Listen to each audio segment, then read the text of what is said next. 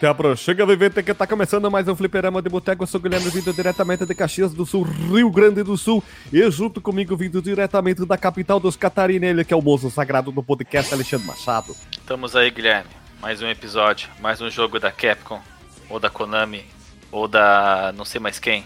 Sei lá, é um jogo muito bom. E vindo também do Meiuca do país, o cara que mata o, jacaré, leva no bolso, no ombro, tem toda a vestimenta feita de jacaré, Alisson Guedin. É isso aí, viemos aqui pra gravar o joguinho do Agnus Day. Eu vou explicar depois mais pra frente. E também vindo do extremo norte do país, o cara que fez agora, forjou uma parceria com os botos negros dos pântanos sujos, Marcos Mello.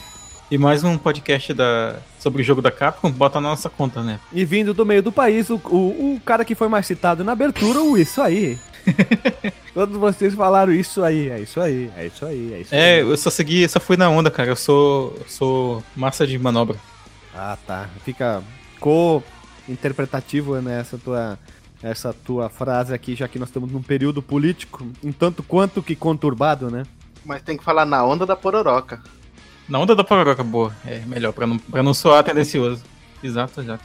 Porque eu sou a pessoa mais em cima, em cima do muro que vocês podem conhecer. Então, Tu é, É pedreiro? só pra fechar, né? Só mais uma vez com isso aí. É pedreiro. Vamos para os recadinhos agora. Se você quiser enviar um e-mail para a gente, você manda um e-mail para contato@fliperamadeboteco.com. Se você quiser entrar no nosso Facebook e o nosso Twitter, é facebook.com/fdboteco e o Twitter também é twitter.com/fdboteco. O nosso grupo do Telegram é t.me/fliperamadeboteco e você pode também ajudar a gente lá no Padrim com algum dinheiro, alguma verba que você possa em padrim.com.br/fdb. E roda a vinheta.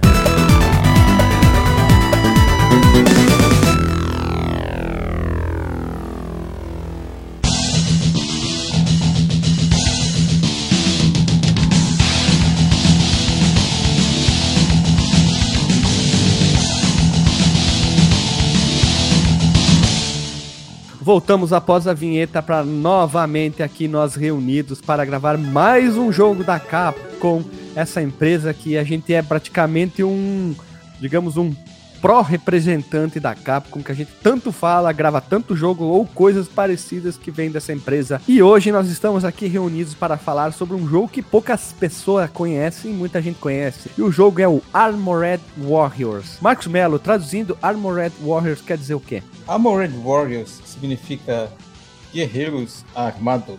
Hoje, na sessão da tarde. Eu pensei que fosse armário, ar- guerreiro armário, assim, tipo Eu armário. era Mas eles são grandes igual armários, é verdade. Eu achei que era Guerreiros Amados. Ah, Amado Batista, né? É, tipo, era Amado Batista lutando. Ele bate Então- bastante, então ele é Batista. O Armored Warriors, ou Power Gear, como é conhecido no Japão, ele foi publicado e desenvolvido pela querida Capcom para a placa amada CPS2. Vai ficar o link no porte pro nosso episódio que a gente gravou da CPS1 Fliperama de Boteco 110. O jogo foi lançado no dia 24 de outubro de 1994. Esse ano vai fazer quantos anos, Alexandre Machado? Esse ano vão fazer 24, 2004, 2014, deixa eu ver, 10, 20, é, 30 anos, Guilherme. Acertou, miserável. então, ele foi um exclusivo, ele foi lançado exclusivamente para as placas arcade, lógico, CPS, não teve um porte pro Super NES, e ele seguiu o estilo beaten up com mechas, uma coisa um tanto quanto que uma novidade da época, já que a gente via muito binner up de cidade, aquele personagem, né, um jogo mais entre aspas, crível com pessoas contra pessoas, ou um binner up medieval como King of Dragons ou Knight of the Round, que a gente já gravou. E ele tinha outra novidade legal, claro, que era suportava a três jogadores também, como o Knights e o King of Dragons e outros binner ups da época dos arcades, né? Deixa, deixa eu perguntar um negócio. O que, que é 30 anos? É, eu tô brincando, cara, ele faz 24 anos. Ah, tá. Porque eu fiquei meio perdido agora. É uma piada do acertou, Porque miserável. eu tenho 30 anos. Eu tenho 30 anos, eu não nasci em 94, pô. É uma piada, né, cara? Tu liga, né? Tu liga, Pico de Luz. E pra fechar aqui, o jogo sofreu uma baixa distribuição no Japan and American do Norte, mas gerou um, um jogo de luta popular. Seria baseado em cima desse jogo, que é um jogo chamado Cyberbots Full Metal Madness Eles usaram a mesma o que? A engine, mas o jogo é ruim. Eu joguei um pouquinho, vi uns vídeos, não, não achei bacana não. Também teve um sucessor espiritual chamado Tech Romancer, também Aí, um ó. jogo de luta. Viu? Era.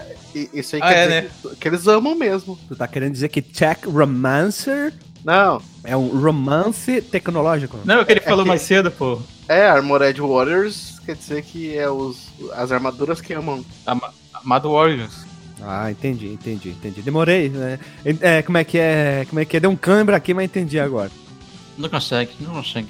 Não ah, e consigo. mais interessante que esse jogo, o Tech Romancer, é do Dream Quest, né? com- Como a gente diz aqui, né?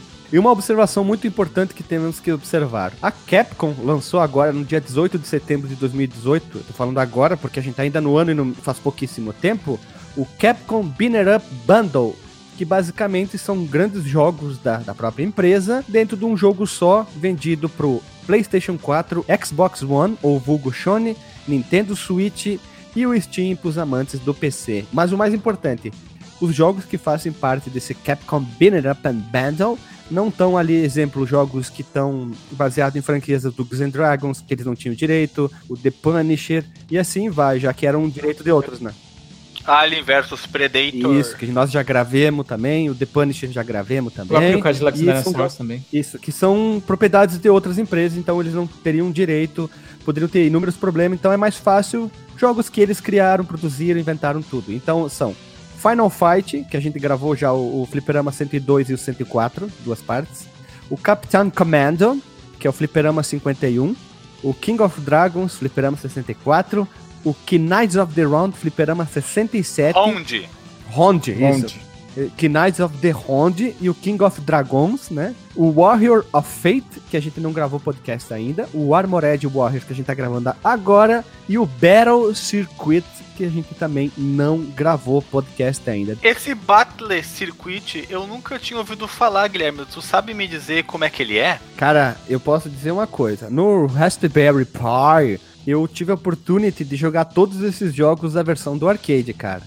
Eu não queria queimar a pauta, assim, dizer, ah, o jogo é bom, o jogo ruim, mas creio eu que de todos esses sete jogos, eu acho que ele é o pior, né? E o Warrior Fate é um bom jogo também. Vamos lá, então, vamos começar de uma vez. É, uma, uma observação muito observada, muito importante aqui, Armored Warrior, são dois nomes, que é o Kino Nishimura e o Sensei. Sensei é o apelido do cara, é conhecido como Haruki Suetsugugu, ou Sagu, sei lá, porra, como é que é o nome desse filho da puta aí. Suetsugu. É, o Kino Nishimura, ele trabalhou em uma montoeira de jogo da Capcom. Entre os principais nós temos City 12. City 12 jogos, Guilherme. King of Dragons, Saturday Night Slam Master, que é o jogo que aparece o Hagar. Nós temos Street Fighter 2, Champion Edition Turbo também. Nós temos o Cyberbots Full Metal Madness, que tá dentro desse eh, co- co-irmão. Dungeons and Dragons, Shadow of Mysteria, Rival School, Street Fighter 3, também o- todas as versões ele trabalhou. Capcom vs SNK 1 e 2, Dark Strike Chronicle, Street Fighter 4, Marvel vs Capcom 3, Fate of Two Worlds, 12 como tu queria. Detalhe, ele desenhou personagens, ele desenhou é, é, é, artes que iam para propaganda, as artes que iam para os arcades. Ele fez várias coisas dentro desses jogos ali. Então ele trabalhou não só no layout de um personagem, mas tudo que poderia envolver desenho à mão. Pronto, resumindo. Ele podia fazer desde o logotipo do jogo ou uma arte promocional. E o Sensei, mais conhecido como Haruki Suetsagu ali, ele também trabalhou como a mesma coisa, ele é um desenhista, foi ele que fez o layout dos City mechas. 7 jogos que ele trabalhou, Guilherme. Então diremos Street Fighter 2, The Punisher, que a gente já gravou aqui, Mega Man X4, Mega Man X5, Mega Man X6, Mega Man Extreme 2 e Mega Man Legends. Ele é um cara que trabalha muito bem com é, Mega Man.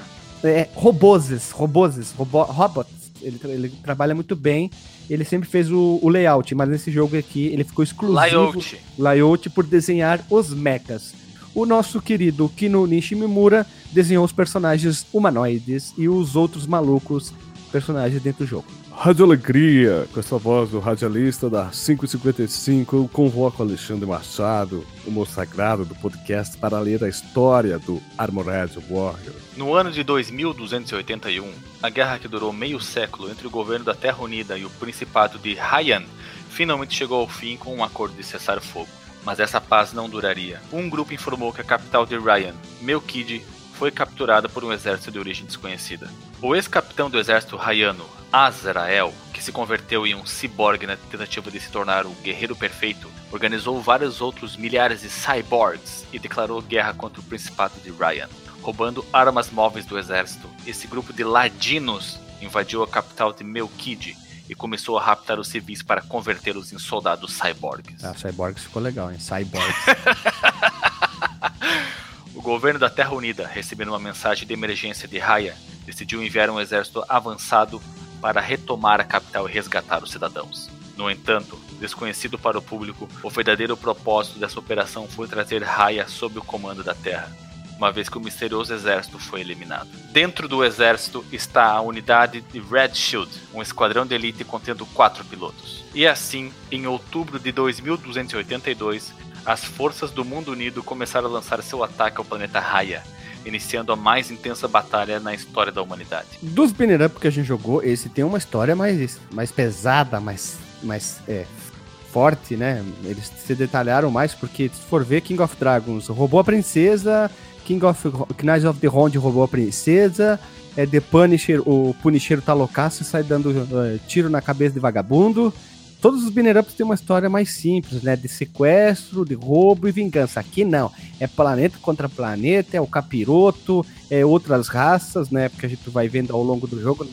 É séculos, é no futuro, mais futuro lá na frente, 2200 e, e blá blá blá, né? Aí juntinho com o Mega Man ali, vai, que, vai saber se não tem um Mega Man escondido num canto. Eu olhei várias fases, vai que tem ele de easter egg e não achei. Mas, meus amigos, nós estamos aqui para falar a melhor parte do jogo, não é a história, mas sim a jogabilidade do jogo. É a Não, direito. jogabilidade. Não, jogabilidade é tu que fala, isso é um termo teu, tu tem que falar sempre a jogabilidade. Jogabilidade. Além da suporte a multiplayer, ou seja, jogar com tu e mais duas pessoas, como vários jogos de banner up da época, alguns tinham quatro né, opções. O jogo ele tem a capacidade de, de, de para cada personagem, para cada mecha, na verdade tu controla um robô, os humanos continuam lá dentro e um não humano, que já vamos falar, é a capacidade de, de transformar os mechas. Simplesmente ele começa com é separado em três partes: o braço direito, vamos dizer assim, a subarma e as pernas. E tu consegue trocar isso ao longo do jogo. Tu tá jogando o jogo, tu mata o inimigo, ele vai dropar, como o pessoal fala, vai cair alguma peça que tu pode utilizar. Exemplo, tu tá com a tua arma inicial de ataque, é uma- um braço, né? Aí tu vai lá, tu mata o inimigo, ele cai um braço que é em formato de broca. Ele pega o, Broca braço- não. Não é um simples broca não, Guilherme. A broca do pré-sal. A broca do pré-sal. Isso, a broca do pré-sal cai, ele vai lá, ele retira o braço dele de ataque. Isso é muito rápido, é é a velocidade da luz, aquela do zodíaco, né? Ele retira, ele põe, e é legal porque ele erga aquilo lá, e tipo, ó, tô com. Thundercat Roll. É, Thundercat, oh! e ele encaixa aquilo lá e tu muda totalmente a jogabilidade do teu personagem. Tem vários itens desses aqui que a gente vai falar. Mas isso é muito legal, né? Tu pode trocar. Então, antes de ver tu dar um soco, simplesmente, tu vem e tu dá a broca do pré-sal no cara. Tu pega uma espada e um laser do Jaspion. Pega outros itens que vai mudando totalmente a, a jogabilidade do jogo. Se fosse só a arma, já tava incrível. Mas não, não é só isso.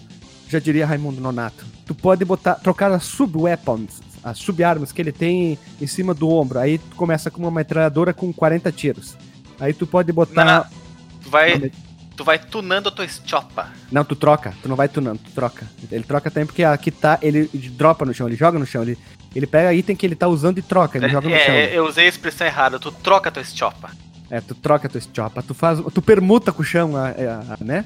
Aí tu vai lá, tu bota uma outra metralhadora, tu põe um raio blazer, que daí dá men menos O raio blazer é muito bom, cara. Tom, Bla- tom do raio do blazer. Quando nós chegarmos na parte dos gráficos e da sonorização desse jogo, Sonorizamento.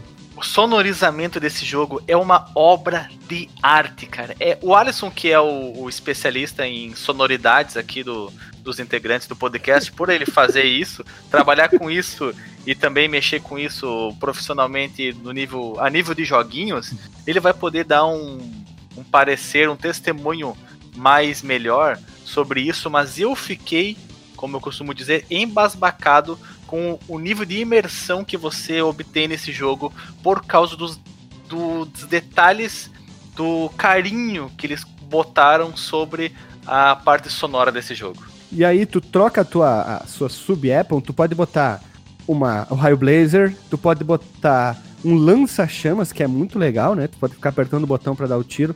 Tu pode botar uma outra arma que parecidas que dão tiros, tu pode botar uma arma que dá tiro teleguiado, que é sensacional, muito boa. E eu acho bacana disso. Tu, tu, a, tu acabou, tu pode pegar a munição no chão ou pegar uma outra. Lança foguetes. Lança foguete, né? Uma chopa muito violenta, né? São chopas violentas, né? E outra coisa. chopas violentas. e, por, e por finalizar, todos os mechas possuem pernas, né? Existem mechas um mais alto que o outro, mais forte, maior dimensão, né? Mas tu começa, todos eles começam com duas pernas, são bípedes, né? Aí logo na Não, primeira fase. Nem todos. Tem um que é um tanque, Guilherme. Tem larga- largatas. Largáteas, largáteas. Ok, então, corrigindo. Não tem pernas, largáteas. Largatas. Fica muito estranho falar isso, ele não tem perna, ele tem lagartas, mas tudo bem. Então, quando tu mata o inimigo, tu troca as pernas. Então, exemplo, tem um tanque com largatas, tu tá com o primeiro personagem, que ele tem pernas, não largatas, ganha aquela perna do cara. Então, ele muda totalmente a altura do personagem, muda um pouquinho, e a forma com que ele anda muda, a forma com que ele ataca muda. Então, exemplo, tu faz o comando frente, frente e ataque, né? O, o personagem normal, ele vai vir e dar um, um, um, um- soco, dar um karatê no cara. Karatê de, de robô. Ficou estranho isso. E se tu pega a lagarta, ele faz toda uma piruleta, ele fica girando com umas pontas, ataca o inimigo diferente. Isso que é o bacana do jogo. Ele muda totalmente a jogabilidade. A voadeira do cara muda. Ou Ele seja, são tipos, né, quatro personagens que você pode escolher, cada um deles com a sua configuração original do robô possui os seus golpes distintos e esses golpes são acrescidos de outros golpes quando você pega uma perna diferente. Então, se você pega o- as lagartas de um tanque, se você pega a, o As quadru- aranha. o quadrúpede, ou se você pega o, o flutuador com O foguete os, é o melhor, cara. O os foguete é o melhor. foguetes. O foguete é Ele- melhor. isso modifica os seus ataques especiais. Especiais é o dois pra frente e, e ataque, né? Então você tem uma gama muito grande, Uma miríade. uma miríade, uma pletora de ataques quê? que você. Pletora. A pletora. Peraí, peraí, peraí, peraí, peraí, peraí, peraí, não, não, para, para, para. Pletora define. Deixa eu procurar no Google aqui, quer dizer. Pletora, aumento de volume de sangue no organismo que provoca insurgência vascular. Ok, então quer dizer que pletora é muita coisa, né? É que eu peguei do, do inglês, pletora, não sei se. se- Ou também na botânica também tem. É, produção anormal e excessiva de seiva que provoca produção anormal e excessiva de folhas. Ok. Ah, mas olha ali, ó. Eu, eu sabia que, que eu não tava usando errado essa expressão. Ela possui cinco acepções que você pode usar para essa palavra. Uma na medicina, uma na botânica, uma no sentido figurado, como você falou aí, do mal-estar resultante desse excesso de trabalho da atividade, e a. Não, tu falou da botânica, né? A terceira. Superabundância ou excesso de qualquer coisa. Isso, exatamente. Então quer dizer que um cara que tá gordo, ele tá pletora, ele tá pletora. pletora é Pletora de pletorado. pletora de banha. É isso aí. Agora, acho que a gente consegue voltar pra onde a gente tava de falando na pauta, adiposo. talvez, não? Ah, sim. Não, mas é difícil. Bem, da jogabilidade. Mas resumindo isso, esse provavelmente é o jogo em que você. É o jogo de beaten up. De longe, o que você vai ter mais padrões diferentes de ataque com qualquer personagem que você for jogar. É inacreditável a quantidade de movimentos diferentes que você tem entre cada um deles na sua configuração normal. E depois que você troca as patinhas deles, isso é multiplicado. Então é o além do trabalho sonoro desse jogo ser excepcional, o desenhista que pensou nesses movimentos ou o roteirista merece todo o nosso respeito. Level design, né, O cara? level designer res- merece todo o nosso respeito tecnológico. Tu tá com um personagem, tu der uma voadora, ele vai dar a voadora, digamos, pra frente. Normalmente é um tiro, Voadeira. ou ele usa é, a voadeira, a largata. Se tu tá com o flutuador de fogo, tu pula e parado, e tu aperta o ataque, ele põe quatro miras no chão e dispara tipo uma espécie de bombas. Isso é muito bom para ataque, em- ah, ataque em grupo quando tem muito inimigo em área. Ou tu pode vir correndo e pular e ele cai com os fogos em cima do cara e acerta um monte de inimigo e derruba eles por causa do fogo. Esse item para as pernocas, essas pernocas é muito boa. É o melhor item do jogo, é esse aí. Ou, ou depois pegar a outra que faz a broca do pré-sal, que ele dá uma baita numa brocuda no cara, assim, gigante, assim. Também é muito boa. Cara, que jogo divertido, As, né, cara? a- as patas quadrúpedes, você faz brocas do pré-sal quádruplas. É incrível. Ele faz tsh, um monte de em volta, assim, é- é- vai derrubando todo mundo em volta.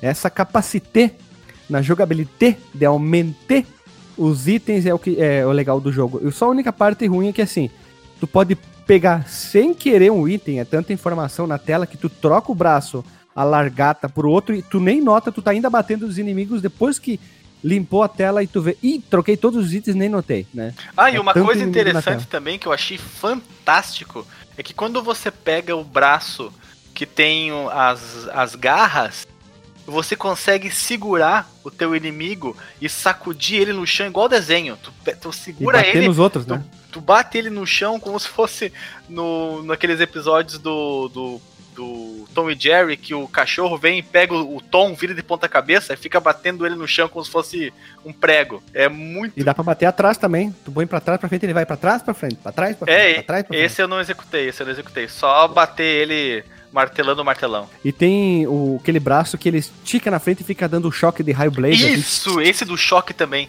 Outra coisa que. ah, Eu, tô- eu tô- eu vou tentar não me adiantar na, na, na pauta, mas é como isso é da jogabilidade também, não tem. Quem sabe, não. Posso ser falado depois, no, no- quando foram tratados dos gráficos, mas como é da jogabilidade, acho que cabe mais. Quando você efetua o ataque com o choque, é bonito de se ver. É bonito de se ver os efeitos. É, você consegue sentir que o robô tá levando uma descarga elétrica de um bilhão de volts. O som é envolvente, acompanha aquela, aquele show de luzes e porradaria, como bem retratou um dos nossos ouvintes no episódio do Capcom. É que- tipo um trio elétrico da Bahia, né? Isso, cara, é, é- é como se fosse um trio elétrico com um circo-circuito. É isso aí. E quando, Circo, sim. co- Eu tinha um, um colega meu do, Circo-circuito. do curso de eletrônica que ele falava que, que ele conhecia um, um outro cara que falava circo-circuito em vez de curto-circuito. Aí eu adotei isso pra minha vida. E quando você Ah. e, e- e quando você usa a broca do pré-sal no braço dele também, Vamos adotar você sente o, o peso que ele tá, a força que ele tá exercendo em cima do outro A robô. Vocalidade. É a bro... Isso, cara, é a, é a- a propriedade de- que- da broca é a brocalidade dela. Você viagem. sente a, que a, a brocalidade é, é violenta. É violenta a brocalidade da broca, cara. Porque Cara, é outro, outro item que é bacana é a espada de um laser do Jasper, porque quando tu mata alguns inimigos, ele corta os no, inimigos no, meio, meio, no cara. meio. E, No e- meio, na meiuca. E quando É. você consegue fazer isso como golpe final, ele fica em câmera lenta mostrando o robô se repartindo. É lindo demais. Lindo demais. É É Olha, é, o- é, é violento. Esse jogo é violento, porque você consegue passar por cima dos pilotecos que saem dos robôs. Esma- Esmaga, né, os cara? loucos malucos que vão enfrentar um robô de 15 metros de altura com, com uma, uma simples estopa. Aí o robô passa por cima e despedaça o cara, tu dá um tiro neles, eles se Ele- destroçam. Eles explodem, os pequenininhos. Parece que eles explodem, né? Tenta dar um sonzinho assim de. Bem de, de insignificante. Significante. É, né? E- Isso, isso. É uma formiga contra um dinossauro Tipo, a batalha. É a formiga. mesma coisa. A formiga não vai fazer nada, cara. E ela quer ser briguenta, sabe? É, é muito bom. Esse jogo é lindo, é lindo demais. O que- No quesito gráfico, no quesito animação. Mas ele Mas a gente tá rouba. na jogabilidade, cara. Ah, é verdade. Mas é uma pletora de qualidades. Mas ele rouba a cena na questão da jogabilidade mesmo. Porque a quantidade de golpes, a quantidade de, de movimento, a- as animações. Quando nós formos falar do chefão final, então, é um assombro, uma parte muito específica do design do chefe que merece ser mencionado aqui. Se, se eu não estivesse participando e vocês não tivessem, não tiverem mencionado isso num, numa hipótese de eu não estar nesse podcast, e vocês não tivessem mencionado, eu ia ficar muito bravo com vocês. Muito, muito É. bravo. Eu ia ficar feliz que a gente ia conseguir falar sobre a jogabilidade também. Estamos falando sobre a Tô jogabilidade. falando nós, não ele. Vai lá, Ca- vai lá, Alisson, então. Deixa eu só encerrar, encerrar uma partezinha aqui, ó. Eu queria saber o porquê, se alguém da Capcom, seu Capcom, tio Capcom, tá ouvindo, por que que vocês não fizeram mais jogos seguindo essa ideia da jogabilidade? Tudo bem que com humanos não ia ser difícil. precisa nem fazer outro, Guilherme. Se esse jogo, que é de 94, tivesse saído pro PlayStation e pro Saturno, as locadoras iam jogar ele loucamente, porque esse jogo é muito bom, é muito viciante. Imagina você jogar com seu amiguinho, dando tapa na cara de robô vagabundo. Esse jogo é demais, cara. Esse jogo é demais. É, é incrível. Ah, e detalhe da jogabilidade. Pode dar frente e frente, ele, ele dá o jatinho, ele corre e ele não para nunca. Tu pode ir pra frente, pra trás, pra cima, pra baixo, pra trás, pra frente. Ele fica o tempo inteiro ali correndo, como ele não tem estamina, né? Ele fica correndo e isso é uma das partes mais legais. E tu sente o, o peso do, do tanque, aquele tanque verde que é o maior. Nossa, que é pensou, o, Guilherme, é esse bacana. jogo. Ah, Pensou esse jogo lançado na época que já tinha o DualShock no Play 1, cara? Aí seria foda, né? Eu senti o peso. Cara, tu ia terminar de jogar, tu ia estar com uma trimilicância nos braços, assim, é que nem andar em estrada de chão, né? Quem já andou de estrada de chão sabe o que que né? Ou melhor, o kart, o, o, o pista de kart lá de Bento, que é todo, todo esburaqueado, termina de correr, teus braços doem de tanto buraco no chão. É que nem se fosse jogar esse jogo no DualShock. Os braços é a sambiqueira, né? Sim, essa biqueira tá doída, né, cara? De tanto tripidar, né, cara? Fla, eu falar flamejante, é inflamado. Americano. Ah, e o, o, robô laranja lá, o Pratin Boy lá, ele, tá, ele dá Shoryuken, não te esquece, né, cara? Ele é um robô que dá Shoryuken, velho. Qual é o robô que pula e dá Shoryuken? Só no Armorhead Warriors. Só a Capcom, né, cara? Uma coisa, assim, coisa linda demais é quando você tá usando o flutuador e você dá o, o especial que ele projeta os foguetes de modo que ele avance numa raia, num- rapidamente para frente e parece a traseira, os, os motores do ônibus espacial. É lindo demais, legal, isso aí é cara, saindo aquele, aquele jato, aquele fogo. É, você sente que ali tem potência. Ali é bruto. O sistema é bruto, cara. Esse jogo é de brutalidade. Eu queria ver um Uno Ali você robô sente nesse jogo. seis cara. Cilindros, né? ah, uma coisa que nós fomos falar Schumacher, cara. quando nós formos falar sobre os mechas em si, é legal porque ali fala sobre a, a potência deles, ou a velocidade, e um deles tem ali mais de 13 mil HP, é uma coisa assombrosa. É. Várias impressoras, né, cara? Fora o. Ah, impressora. Ai, impressora. Ai, ai, ai. Aí, quando a começa, eu me retiro. Podem falar vocês agora. Ai, meu Deus. O, não, mas o, o a- Armored Warriors, ele tem a jogabilidade, acho, dos Banner Ups, uma das mais inovadoras, na minha opinião, que eu já joguei na vida. Eu gosto do Street of Rage, o 2, ele melhorou muito a jogabilidade, mas ele é a evolução do primeiro pro segundo. Esse aqui é o primeiro. Simplesmente, a Capcom já fez uma montoeira, mas ele vinha fazendo muito Banner Up seguindo aquela mesma linha. É, é, medieval, medieval, medieval, medieval, né? A grande maioria que faz parte do Capcom Bundle ali tem uma, uma um- essa coisa mais medieval ou de rua. O Capcom Commando não tem tanta coisa futurista. Aí vem o, o Armorhead Warriors e Olha, é a broca do pré-sal a fazer do Tedel ali, cara. É um baita de um jogo revolucionário. Devia ter tido mais jogos, ou um 2, ou um 3. E eu gostaria de ver isso, tipo, nos jogos de hoje com os mecha mega gigantes. Se esse jogo tivesse, como eu falei, tivesse saído do PlayStation, certeza tal, completa e absoluta, ele estaria no PS Classics para você comprar na PSN, porque esse jogo é fenomenal. É um. É difícil, é loucura na tela, é dedo no buraco e gritaria. Dedo no buraco e gritaria. Dedo no buraco e gritaria. Dedo no buraco e gritaria. dedo no buraco e gritaria. Cara, isso aqui daria um bom filme, hein? Na mão de um bom diretor daria um filme bacana, hein? Ó. Que dedo no buraco e gritaria? É, é um pornô, né, maluco? Cara, olha o nome do filme. Por favor, por favor, alguém faça a capa disso. Dedo no buraco e grita- e grita- e gritaria. Cara, que nome de filme pornô, cara. O, o, o- esse filme, vamos supor, né? Vamos supor que ele lança uma, uma sequência do Pacific Rim, né? E aí seria Pacific Rim 2. Como é? Dedo no buraco e gritaria.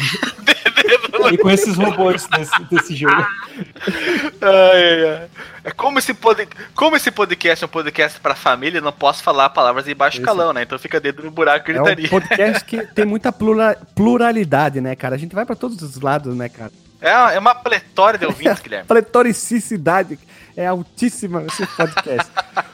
Mas pra encerrar a jogabilidade, cara, eu queria ver de cyborgs, cara. Humanos bípedes de altura humanoide trocando peça, braço, perna. Aí se fosse filme de pornô ia trocar o buraco, piroca, né?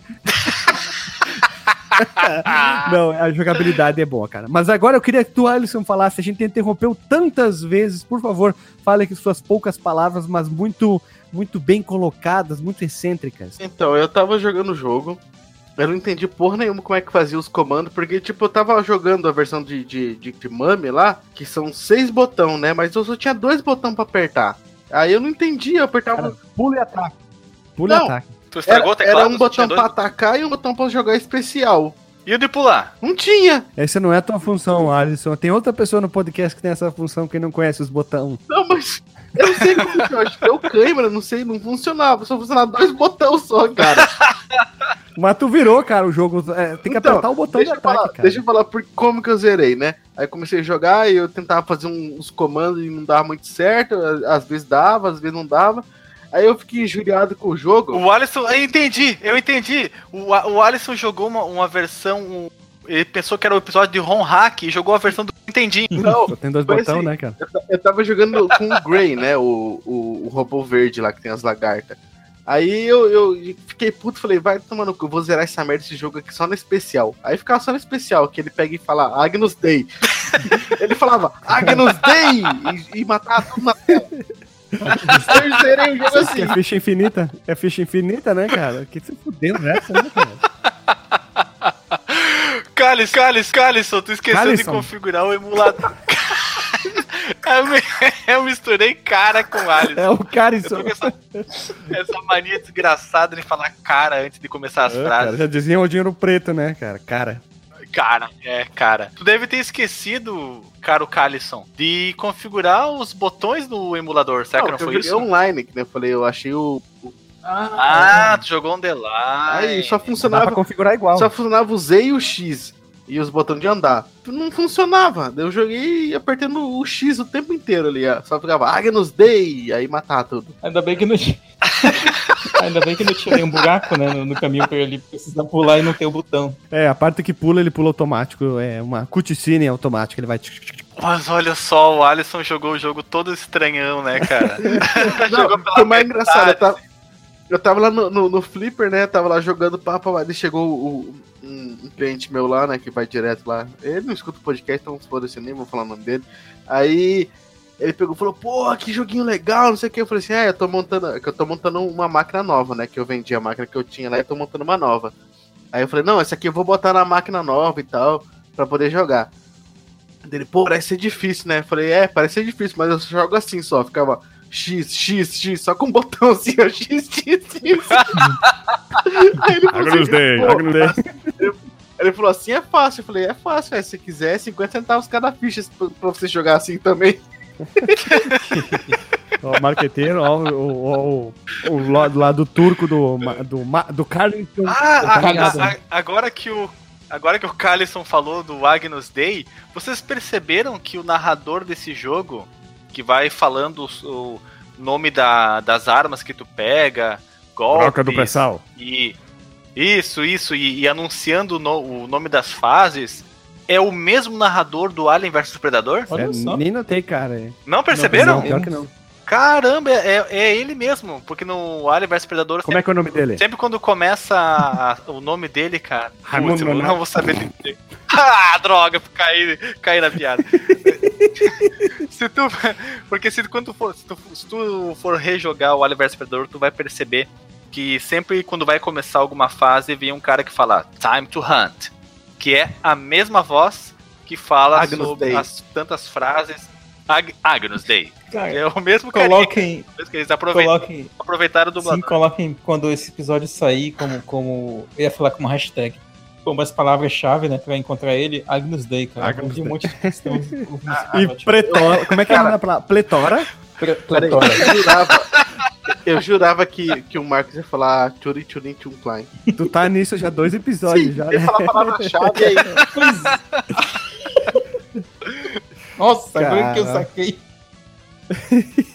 Ah, uma coisa que eu não posso esquecer da jogabilidade dele é que tu consegue destruir muita coisa do cenário, não pode esquecer. O, o- dá pra destruir, destruir muita coisa que tá aparecendo lá atrás nas paredes, os vidros, as pilastras, né? E não só isso, como nós estamos lidando com robôs de estatura muito alta, os itens que você pega não são destruindo caixotes de madeira, barris, Containers. lixo, eles vêm em E não tem, não tem cocota ali dentro, pelo menos, cara. Não tem, tem óleo lubrificante, Chapéu. tem uma um chapéu. Eu não sei muito bem pra que serve aquele É chapéu. só ponto. A É. rosa também é só ponto, É, mas a chave de fenda. Cha- cha- isso, a chave de. Chave Defenda. de. Tem chave de Defenda- fenda, Não, não é chave de fenda, não. Chave de fenda é, que recupera a vida. Daí tem o, o óleo, tem um monte de item que aparece energy em cima que recupera a vida. Daí. Tem- Tem até, acho que combustível Tem. também, né? Gasolina, alguma Sim, coisa que assim. é pro, pra, dependendo para sub-weapons. Weapons. Ah, quem sabe pro lança-chamas, É. né? Talvez, não tenho certeza.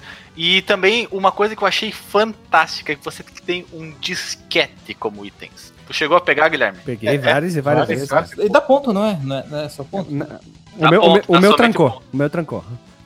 E parou.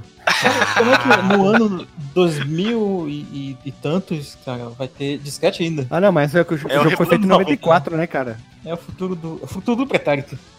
Futuro do passado esquecido. Ah, mas, é, mas, é- mas era o futuro, cara. Não era um disquete qualquer, era um zip drive. Ah, não, não é mais zip, cara. É um Ultra Drive. Cabia é, é, 100 Ionobytes dentro daquele Ultra Drive lá. Vocês lembram do filme Johnny Mnemonic? Com o Ken Reeves? Não. Não?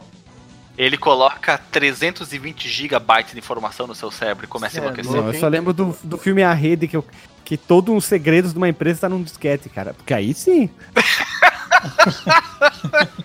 com a Sandra Bullock, que ela foge com um disquete.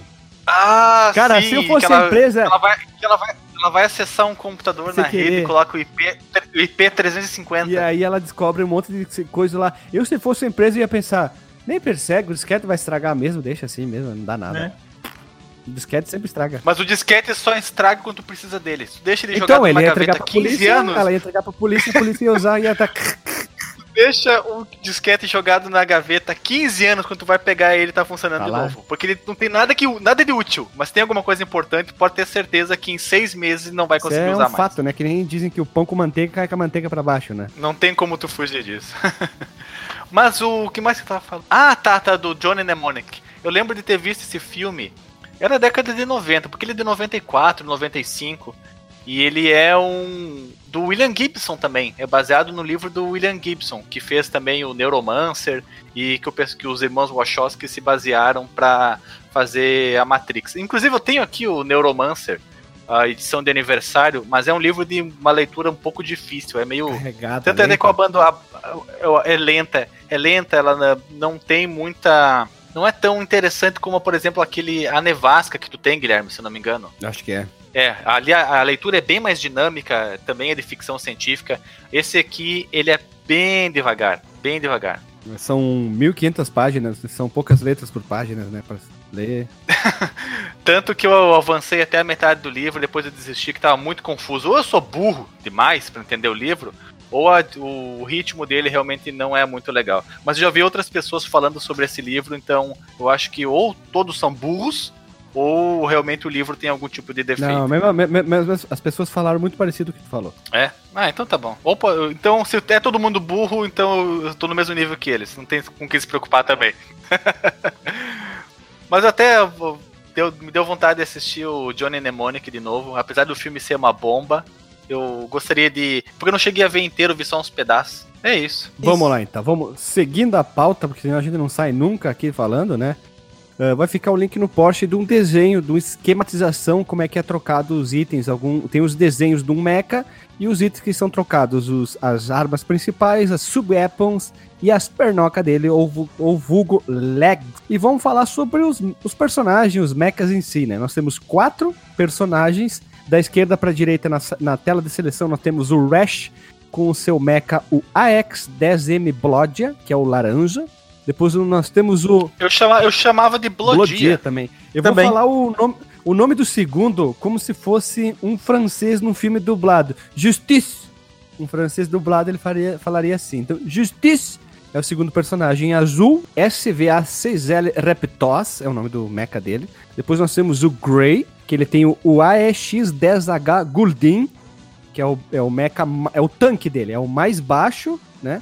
E é o mais forte, é o mais lento. E depois nós temos a Siren, que é a menina, que é o AEX12J4D, que é, é- deve ter um irmão que é o Jordi, né? Vocês conseguiram reparar na similaridade que existe entre três desses robôs e os mechas usados aquele jogo de Super Nintendo de luta de briga de robô também, excelente. Me digam, me ajudem, me ajudem, me ajudem, me ajudem. Gundam? Não, não, não, é tipo esse aqui. Metal Warrior? Metal Warriors. Metal Warriors. É, eu ia falar do, do, do outro primo dele que O veio. Blodia. Star Wars. O Blodia são mais o é parecidos, né? muito parecido com aquele que tem uma massa. Massa não, é uma, uma bola com uma, uma corrente, uma corrente com uma bola de metal espinhuda. Caramba, só uma pausa. Mangual. É o mangual que se Sim, chama. tem um, um dos ouvintes, eu tava citando um jogo que veio antes do Metal Warriors, que tem um cartucho, eu acho que ele pode até deixar um com- comentário pra nós, que é o lembrei do jogo, é o Assault Suit, Assault Suits Valken. Interessante, eu nunca tinha ouvido falar desse jogo. Sim, sim. Também conhecido como Cybernator. E o Gray, o piloto Gray, né, que ele pilota o AEX-10H Goldin,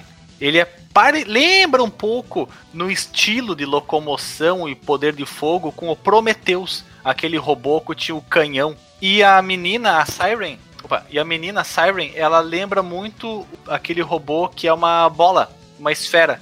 Tanto é que o dela é uma esfera também, mas no Metal Warriors também tem um robô muito parecido Tu com notou isso. que só o Justice tá feliz, os outros três são tudo com a sobrancelha baixa brabo, né? Tu viu? Justice. Ah, bra, bra- brabão, brabão, Brabenço, cara. né, cara? Mas ele. Mas ele não tá feliz, não. Ele tá muito sério, compenetrado. O, o Hash, que é o de vermelho, que é uma mistura De de, Ryu. de, cane- de Ryu com, com Kaneda Do do, Akira. do Akira. Inclusive pela roupinha vermelha, né? A jaqueta vermelha. E quem sabe até um outro personagem. Ah, sim!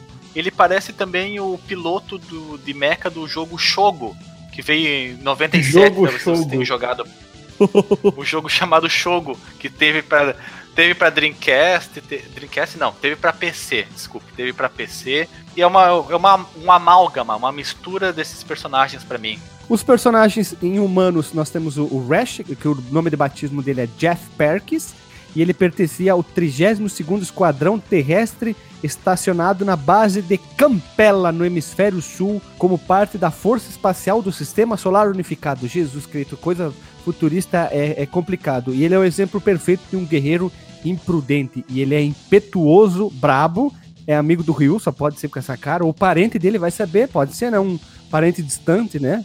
E, e, e ávido por ação e sempre tomado posição de frente durante incursões em fortalezas inimigos. É- Ele é um é o tipo líder, né? É aquele cara que só que meio malucão.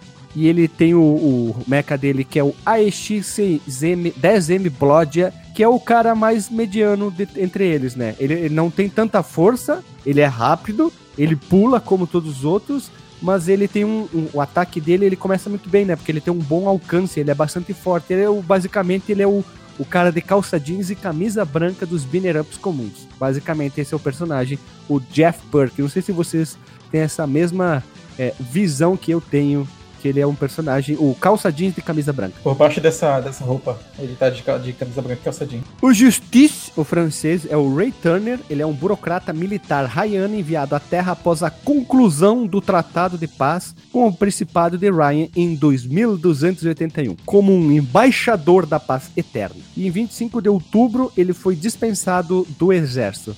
Depois ele se mudou com a sua família para a cidade de Ryan Core, de cidade de Core em Ryan, onde ele está escrevendo uma história baseada na missão das Forças das Terras Unidas em Ryan. Depois nós temos o Glenn Reed, que é conhecido como Grey. Ele é um membro sobrevivente da- do 13º Esquadrão Especial, o mais temido pelas forças amigas e inimigas. Ó, tantos amigos temem eles. né? Amargurado com a perda da maioria dos seus subordinados e colegas durante a guerra. O veterano piloto é conhecido por assumir uma atitude excessi- excessivamente rígida em relação aos seus próprios homens. É o cara brabo, é o cara é, sisudo e brabo do jogo ou do filme. E por fim nós temos a Siren, que o nome dela é Sarah White, filha de uma mãe humana e um pai Ryan. É, ela também é meio híbrida, né? Então, se for ver, ela é tipo o Spock. Ela cresceu numa espécie de favela. Embora espirituosa e corajosa, ela ocasionalmente mostra ternura para outrem. Em 12 de agosto, ela recebeu alta da United Earth Force, ou conhecida como Força da Terra Unida, e voltou para Raya, onde ela passa a maior parte do tempo como voluntária e nas horas vagas ela gosta de praticar skydiving. Parece de, tô descrevendo uma modelo. assim. Mas inclu... engraçado, Guilherme, esse jogo ele tem uma, um apelo infanto-juvenil muito forte, porque o personagem, vamos chamar de principal, que é o Jeff Perkins, ele tem 22 anos. É algo bem de anime mesmo. Se bem que nos animes, tipo de, de Gundam, eles têm, sei lá, esses Gundam Unicorn, 13, 15, 14, parece Cavaleiro do Zodíaco, é uma loucura. E a Sarah White, ela bateu o recorde como a pessoa mais jovem a ingressar nas for- Forças Armadas, 14 anos. Ela tem 20 aí no jogo. É uma loucura, né, cara? É, pra É uma como o loucura. japonês é foda, né, cara? Mas na japonesa, ela é mistura de franceses com Raianos, cara. É uma mistura de. Raianos e franceses? É, ra- ra- francês é, no caso, a versão humana dela, a mãe, e o pai é um Ryan. Isso, exatamente. E é legal que o comandante Galegar é parente do Mustafa do Cadillac and Dinosaur. Vocês notaram que ele é bem parecido? Tipo um tetra, né? Não, quem é, que- quem O é Burns, o parecido com ele é o O mecânico. Burns. Isso ia comentar, é, o mecânico Mechas é o Sim, é o Mustafa. Burns, eu confundi. O Gallagher é o outro cara, que é tipo o chefão deles, que é o cara que manda neles. Eita porra, é mesmo? É o Mustafa, cara. O Galaga parece, sabe quem? Hum. Parece o, Big Boss do Metal Gear. Também, tá certo, né? Tá certo. Esses são os dois personagens que mais chamam a atenção ali, os, os NPCs do jogo, né? Eles chamam bastante atenção. O Burns, porque ser o parente, sei lá, um tetraneto do, do Mustafa ali, já que podem estar no mesmo mundo, né? É igual, cara. O Ed de la Penha do futuro. É muito engraçado, né, cara? Inacreditável, é o Mustafa esculpido em Carrara. É inacreditável, é ele mesmo. É Augustinho Carrara. Assim, cara. Ah, Também, tu vem com palavras bonitas e com umas palavras estranhas. É porque o cuspido e escarrado é uma forma errada de, de- Sabe o telefone sem fio, que uma pessoa diz uma coisa e vai passando a informação de um para o outro, chega no final totalmente modificado da mensagem original? O cu- cuspido e escarrado é, uma, é o telefone sem fio do esculpido em Carrara. Quer dizer que é só. muito igual. Muito parecido, muito igual, né? Muito parecido, Veja igual só, né? idêntico. E temos o alívio cômico no jogo também. É a menina que ajuda, que dá as instruções. Ah, Operator? Sim, a operadora. É a operadora da, da, ali da Telebrás, A operadora da Telebrás, cara. Da... da CRT. que ela, ela come- temos momentos que ela dá uma tossida, depois ela faz umas caretas assim, tipo, pedindo desculpas, mostra, mo- mostra a língua, é muito engraçadinha. E vocês perceberam também outra similaridade muito grande com Alien vs Predador nesse jogo? Hum, é, da Capcom? fora o fato de ser da Capcom, a fase em que você está somente. ah, você não gasta os seus tiros. Você está no modo de rajar, Rush. modo rush, modo rajada. Ah, tá. O, o Time Attack. E você tem que simplesmente vencer aquela fase atirando loucamente nos inimigos. Você não. Você é. O teu movimento é imparável e incontrolável. E você tem como única missão, único objetivo, aniquilar, destruir, dizimar, obliterar todos os entes moventes que estão aparecendo nessa tela. É, obliteracidade. Obliteracidade é o nível. São é duas. palavra-chave. São dois momentos em que você faz isso nesse jogo. E no Alien vs Predador, se eu não me engano, é um momento só em que você está em cima de um carro blindado. Se eu não me engano, é isso, né, Guilherme? É, é, é, e aqui a primeira é uma fase de bônus e depois é uma prequel da fase. Tu já cai direto na fase, né? Tu ganha pontos e tal do, do jogo. E a, a. Só pra lembrar, a operadora ela parece muito a Kami. Ela é bem parecida um pouquinho com a Kami por causa do cabelo, a trança que ela tem no cabelo, né? Agora nós vamos falar sobre uma parte que é insípida, inodora, a pletora de elogios que nós temos sobre o gráfico. O jogo é lindo, o jogo é impecável, que qualidade, que desenhabilidade, que boniteza o jogo. Talvez a última fase seja mais feia, talvez, entre aspas, mas é um jogo muito bonito, muito bem desenhado, muito bem animado. Quantos quadros, quantos movimentamentos tem nos Quanto personagens, nos. detalhe mecânico nas estruturas, Isso Guilherme. que eu ia falar O agora. desenho Iluminação, né? mecânico é um primor, é um desbunde. E digo mais, e digo mais, como grande parte dos cenários é num ambiente industrial, às vezes urbano, e não tem, não tem muita variedade nas estruturas, apesar de elas serem bem detalhadas, mas você tem uma repetição de estruturas, o gráfico ele mostra toda a sua beleza quando você vai para a única fase que é diferente desses cenários, que é a fase na selva, que você vê o nível de detalhe da floresta é muito alto, é muito imersivo, é muito bonito. É aonde a engine, eu diria, que consegue mostrar todo o seu esplendor. É, esse jogo teria como ter um porte pro Super NES, porque ele seria horrível. Não, e não ia rodar, não ia dar. Já, certo. eu acho que nem no Play 1 cara, ele rodaria direito, cara. Ele tem muito, muito detalhe, cara. Muita coisa acontecendo ao O, o mesmo Play 1 tempo. tem mais chance. Cara, e- O mas Play 1 olha tem só, mais chance. os, os sprites são imensos, velho, também. E tem muitos sprites grandes, cara. É, tem uns chefes que eles, Tudo é grande, eles cara. são muito gigantes. o, meu, o meu linguajar tá ótimo, né? Tá muito gigantes, parece uma criança. Aquele segundo chefe que é embaixo da água, que muda todas as cores, até da explosão, que a explosão, em vez de ficar vermelho, o fogo o fogueado, fica azulado. Ele tem um. um- as- os- tipo, parece um polvo, Isso, né? um povo mecânico. Ele também é muito bem. de- É, é muito bem desenhado, muito bem detalhado a movimentação dele. É, tem muito sprite. Todos os robôs, quando eles vão usar sub-weapons, eles se movimentam em vários quadros para fazer aquele movimento. Quando ele tá de largata, que ele tem que ficar girando, que forma um monte de espinhos, tem muito quadro de movimento. Quando ele cai, dependendo como ele atingir, tem tanta animação. Esse jogo não teria. Impossível ser adaptado pro Super Nintendo.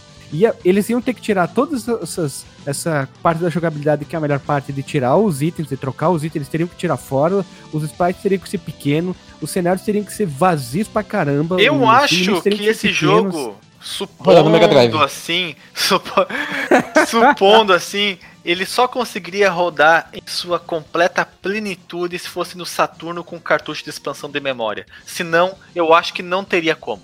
Quem sabe até o cartucho de expansão de 1 mega não fosse suficiente, teria que usar o cartucho de 4 megabytes. Quando tem muita informação na tela, eu acho que teria que ser a D4, hein? E ficou. Puta, outra fase que ficou fora de contexto, bem pornográfica também. Eh, eu, Dedo no buraco que gritaria ganhou. Portanto, talvez tenha sido essa a motivação para não fazer esse porte. Ele teria que ser tão capado, tão capado, que te- e exigiria muito trabalho e quem sabe o pessoal não estava afim de fazer isso. Talvez esse jogo tenha sido um daqueles jogos que foi o projeto de uma pessoa X e a pessoa X lutou, batalhou, bateu o pé por esse projeto e aí ela saiu da Capcom e o projeto ficou sem pai. Ninguém quis abraçar ele e ele morreu aí. É, é muito sprite, cara. Não ia, dar, não ia ter espaço pra ficar, caber dentro de um, carchu, de um é foda, né? É tanto animação pra fogo, explosão, dependendo como tu acerta o inimigo com cada arma, é, o inimigo tem uma própria animação, porque não ia dar, cara. Por isso que o jogo é bem detalhado, por isso que o gráfico do jogo é bonito, a iluminescência, a iluminescência do jogo é bonita. É um jogo muito bonito, é um, um jogo que parece que os caras pintaram Sabe quando o cara pegou o lápis, o pincel, pintou tudo à mão num detalhe, com cuidado, e é jogo lindaço. Dos da Capcom, desses assim, com tema um pouquinho mais urbano, olha, é o mais bonito de todos. Não tem nenhum que ganhe. A gente comentou muito sobre os sprites do- dos, dos personagens, né, dos nossos controlados e também dos inimigos, mas o, o- tirando a parte da floresta que o Alexandre já falou, o que, que vocês acharam sobre os cenários, cara? É, eu achei eles bonitos, mas às vezes um pouco opressores demais, sei lá. Mas não que não É sejam ambiente bonitos, de né? guerra, Marcos. Ambiente de guerra, destruição. Eu queria que tivesse o que lá? Os, os hippies lá te dando flor? Pois é, né? A gente tá É, é- é destruição, desolação e desespero, Marcos Melo. Não tem como ser diferente. É tiro e porrada e bomba, já dizia Valesca Popozuda, cara. Não é Beatles, cara. Não é All You Need Is Love, cara. All you need is war. É, ó, o Need is War, cara. E- cara, ó o dinheiro preto. Ele. o cara, isso. Esse jogo, É ele. guerra, cara. É- Precisa, cara. Guerra, cara.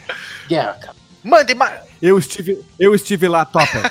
ah, ninguém pegou essa referência. O, To- o Topper Harley, o vagabundo. Quem que não conhece o seu. O vagabundo. E outra coisa. Outra frase, meu. Portanto, Marcos Melo, eu refutei aqui, você foi duplamente refutado, você foi humilhado, você foi desmascarado, tudo, Lavado, sem direito a tréplica. tudo com letras garrafais, vai estar no YouTube, todas as provas de que você é um. eu- eu- o que, eu posso caracterizar? fascista. O seu proto neoliberalista fascista. é um opressor de robôs. Não, é um proto proto neoliberalista de robôs. Fascista de robôs. Mas como se eu, se eu critiquei a guerra, eu sou fascista? Cara, fascista é usado É argumento, tudo, é argumento. Ah, é, né? Até, É o argumento do momento, cara. É o trend topic. do- Beleza. do- é o dos trend top. Mas me fica de liberal que eu, dói menos. Eh, exemplifique esse teu sentimento baseado em outros jogos de robôs, como por exemplo o Metal Warriors. Pois é. Ah, feio. Feio quem, Guilherme? Se tu for comparar, ah, fizer um comparativamente entre eles, os dois, o do Super NES é feio. Entre tu botar lado a lado é feio. Mas se tu não comparar com o Armored, o, o, o- a- esqueci o Metal Warriors é um jogo bonito, mas se tu comparar com esse aqui que é, é um oceano de distância, Não, mas eu, mas eu digo no, no precisidade do cenário. Sentiu isso também jogando o Metal Wars? Tu consegue ter essa lembrança? Eu joguei faz tempo, mas eu prefiro os, os- eu acho que os cenários do do Armored são mais opressores, como dir- mais fascista, como diria o Marcos Mello. Ah, é. E tu, Marcos, tu tem a lembrança sobre essa opressividade? Então, o, o, o, o Metal War, o Metal Warriors, ele me remete mais a um, a um anime de robôs, né, tal, enquanto aqui, é, eu acho que até é uma pergunta bem pertinente, porque aqui no jogo do, do Armored Warriors, lembra muito, hum, falou do, do Akira mais cedo, né, talvez um futuro distópico, né, muito, uma coisa muito mais séria, é, do que um, um anime um pouco mais focado para o público adolescente, né. Aqui, ele, sei lá, parece mais aquela coisa meio, meio seinen, aque- aquele, aquele futuro meio desastroso, que muita gente morreu e tal, não aquela coisa que, tipo, estamos enfrentando um inimigo para salvar o mundo. Não, já, parece aquele tipo de história onde o mundo já foi destruído e, e as pessoas estão tentando sobreviver naquele mundo, sabe? Entendi, entendi. Isso fica muito bem representado também no design mecânico dos mechas. Eles são muito mais perto de utilitários, de, de tanques de guerra, de escavadeiras, de eh, power loader que a Ripley usa no Alien o Resgate, do que nos robôs carnavalescos e pirulitescos do Gundam, por exemplo. Ah, não. Aí tu tá fazendo uma comparação muito maluca, né? O Gundam é um futuro que não tá tudo destruído, mas parece que os caras têm muito mais tecnologia do que aqui, né? É, é, exatamente, por isso que eu digo que o Gundam, ele é, é, infanto-juvenil no sentido de representação dos robôs e até das histórias também, e principalmente pelos personagens, mas mais em relação aos, aos Gundams novos, né, década de 90 pra cá. Enquanto aqui no, no Armored Warriors, você vê que eles, os robôs eles têm, uma, eles têm um design mecânico muito mais parecido com utilitários. Como eu falei, Sabe patrolas, qual que tanque é, qual é a comparação? O, o, o Gundam é o carnaval do Rio de Janeiro. O Armored Warriors, Warriors é o carnaval de uma cidade pequena.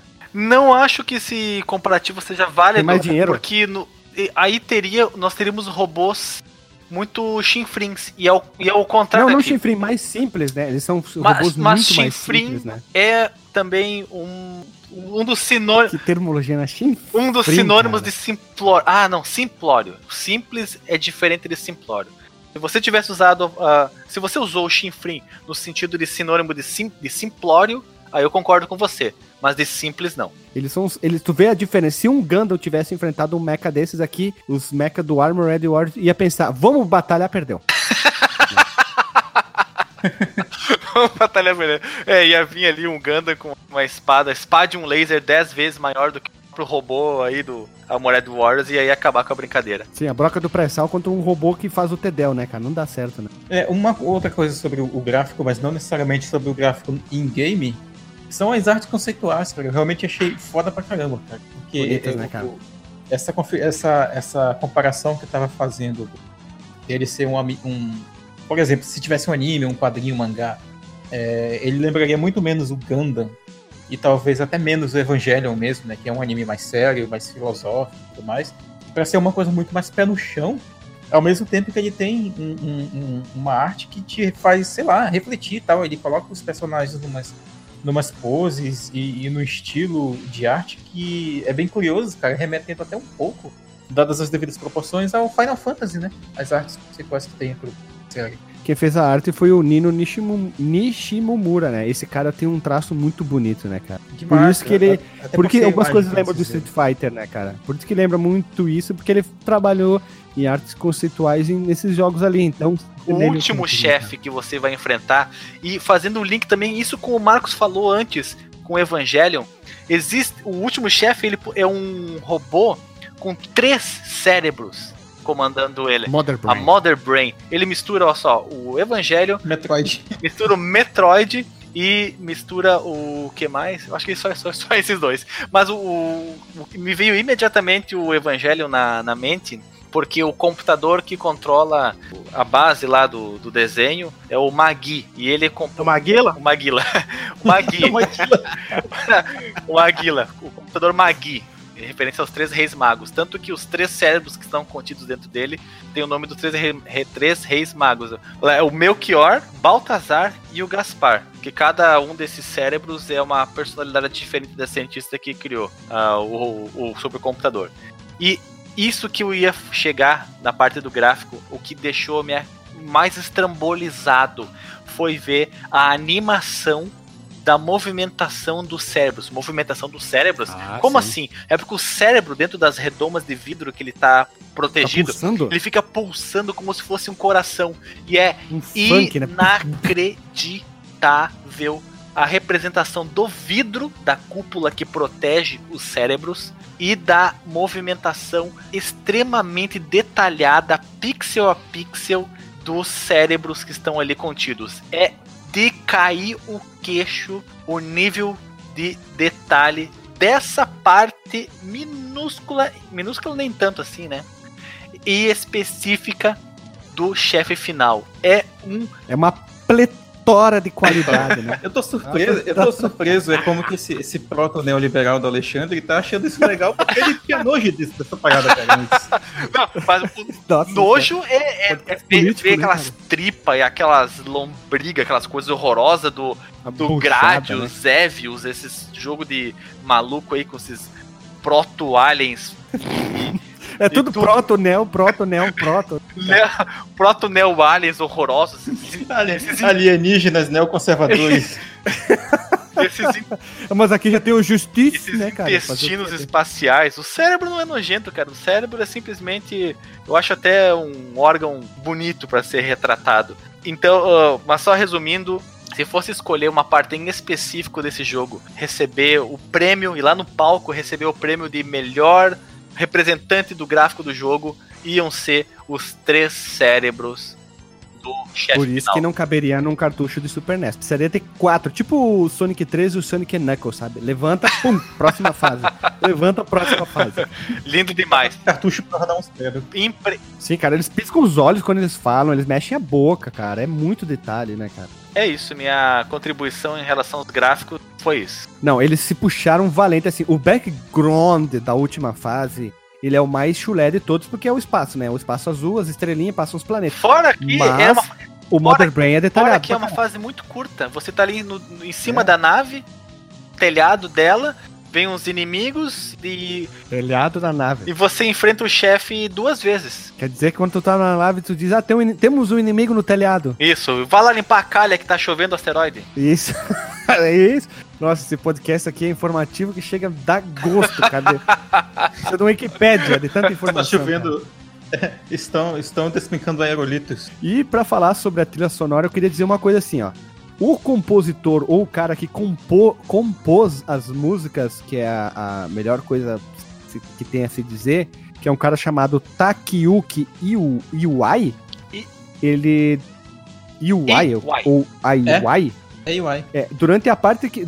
durante todo, todo o tempo que ele trabalhou na empresa, na Capcom, ele foi acreditado sempre com o apelido dele, chamado Anarchy Chakapon, Anarchista Capcom. Proto-anarquistas. E o cara, ele fez uma música que reflete muito bem o ambiente do jogo. É uma mistura de metal com aqueles ele- elementos industriais pra tentar passar aquela coisa de robô, de, de perigo, de loucura do jogo, que é um jogo que não para nenhum momento, não tem um momento reflexivo, refletivo, espelhativo, pensativo, né? É, é- é tiro, porrada e bomba, é Opressor, dedo no falei. buraco e gritaria, como diria o Alexandre, né? As músicas são muito parecidas com a do Mega Man. Elas lembram muitas, algumas Cara, coisas, principalmente principalmente a me- primeira música. A primeira fase lembra muito, só que o, o proto-neoliberalista Anark Takapon nunca compôs nenhuma música da franquia dos Mega Man. Eu fui procurar, ele não fez nenhuma música, mas lembra muito Mega Man X. Foi o modo dele homenagear um dos jogos que talvez ele goste mais, né? De vamos deixar o link no post das músicas. É muito parecido com o Mega Man. Segue aquela mesma ideia. Músicas rápidas, não tem música calma, é rápida. Tridam, tridam, tridam, tridam, tridam. É, Isso é Sunset Rider, hein? é aquela Ou música bem rápida, né? É, ou o Gunsmoke também. Eu, eu ia falar que é- ela me lembra muito mais, já que tu falou em Mega Man, na verdade, pra mim, remete mais a Mega Man X.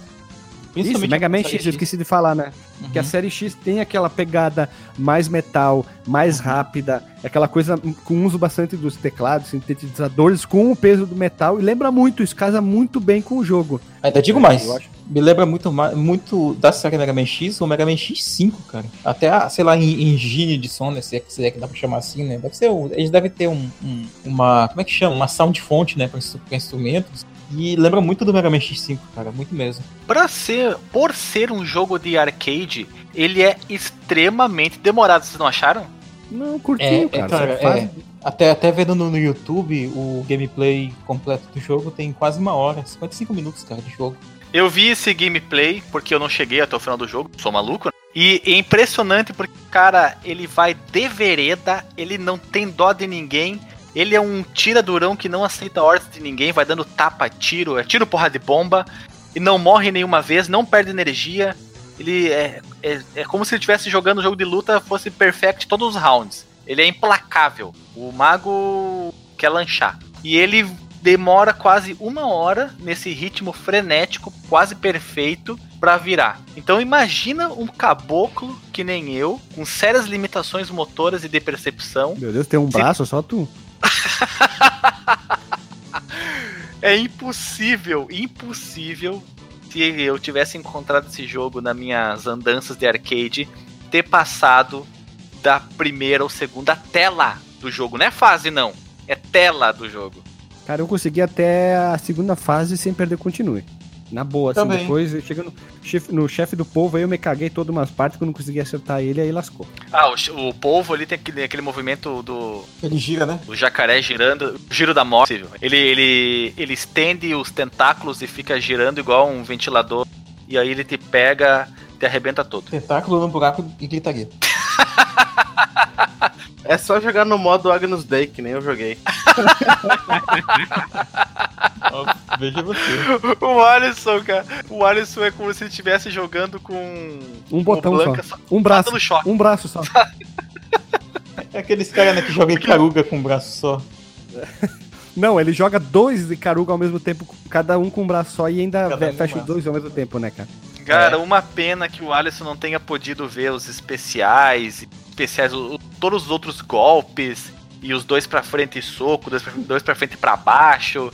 Ele perdeu muito, muito, muito, muito da diversão do jogo. Ele deve estar vendo agora, por isso que ele tá calado no YouTube. Tô, tô jogando agora. Ah, por isso que ele tá quietinho, quietinho, todo aí pianista, né? E o que, o que mais que a, gente, que a gente tem pra falar sobre a trilha deu que a gente desvirtuou total. Cara, a trilha é um metal legal, eu ouvi hoje de tarde, é legal porque tem as, mús- as músicas são longas, Vale a pena ouvir fora, É, né? tu fica ouvindo, cara, tu- uma atrás da outra, é como se tivesse ouvido um- uma banda de metal, é, de música instrumental, e, e é bem legal, assim, eu gostaria de ver, tipo, um remix dessas músicas, com instrumentos mesmo, com mais qualidade, que ia ficar tão boa quanto. É uma pena que, como ele teve essa péssima distribuição do jogo, pouca gente teve acesso. Muita gente hoje tá tendo acesso por causa do bundle, muita gente vai ficar sabendo por causa do bundle ali da Capcom, ou MAME, enfim, né, emuladores e afim, né? Espero que quem não tem acesso ao bando, outra coisa pro nosso podcast que jogue, que vai se divertir pra caramba, que é um ótimo jogo, né, cara? Lindo, jogabilidade, é, gráfico bonito, trilha sonora incrível, é um jogo ótimo para você jogar em dois peão, três peão. Ah, inclusive, né, pode ser jogado em até três pessoas simultaneamente. Ao mesmo E tempo, se- um do lado do E outro. tu, e tu citou isso como um dos. Não é destaques, mas é uma da. Como é que tu usou É o abre expressão? alas, né, cara? Dos É A novidade. Os highlights, a novidade, mas isso já era feito há muito tempo antes, Guilherme. Não, eu, eu, eu falei, eu falei, mas como outros caiu jogos, do cavalo. mas eu falei, como alguns outros jogos já faziam isso, né? O Knights of the Round já fazia isso, o King of Dragons já fazia isso. Não, eu me lembro muito bem que tu falou que era novidade, cara. Não, mas Tá eu falei novidade tá lá no como início, outros Tá no também. início do cast. Não, então se se é como outros não é novidade. Perdeu o conceito. Novidade não, porque o Final Fight só tinha suporte pra dois peão. De, de que ano? 89. Esse aqui é um- Ah, mas essa falou daqui de 94, cara. São 15 anos de- na, na frente. Acertou, miserável. Tá, Vocês dois tá de parabéns. tá bom de conta que só, né, cara? É, primeiro de, de 94 pra cá já são 30 anos. Né? Ah, tá. Esse podcast, além de falar bem o inglês e o português, é bom na matemática, né? né? E, de, e de Bíblia também, que eu esqueci dos nomes dos reis magos. Isso. o nome dos três reis magos é o Aí terceiro é o nós vemos. O Guilherme, o- nós é que pegamos o, o Marcos no, no pulo do gato, Pulo de calças curtas. Pois No é. pulo do boto. Na No verdade, pulo do boto. é porque, na verdade, cara, esses anos todos são agente da Ursal dentro da igreja católica. Depois dessa, vamos rodar a vinheta.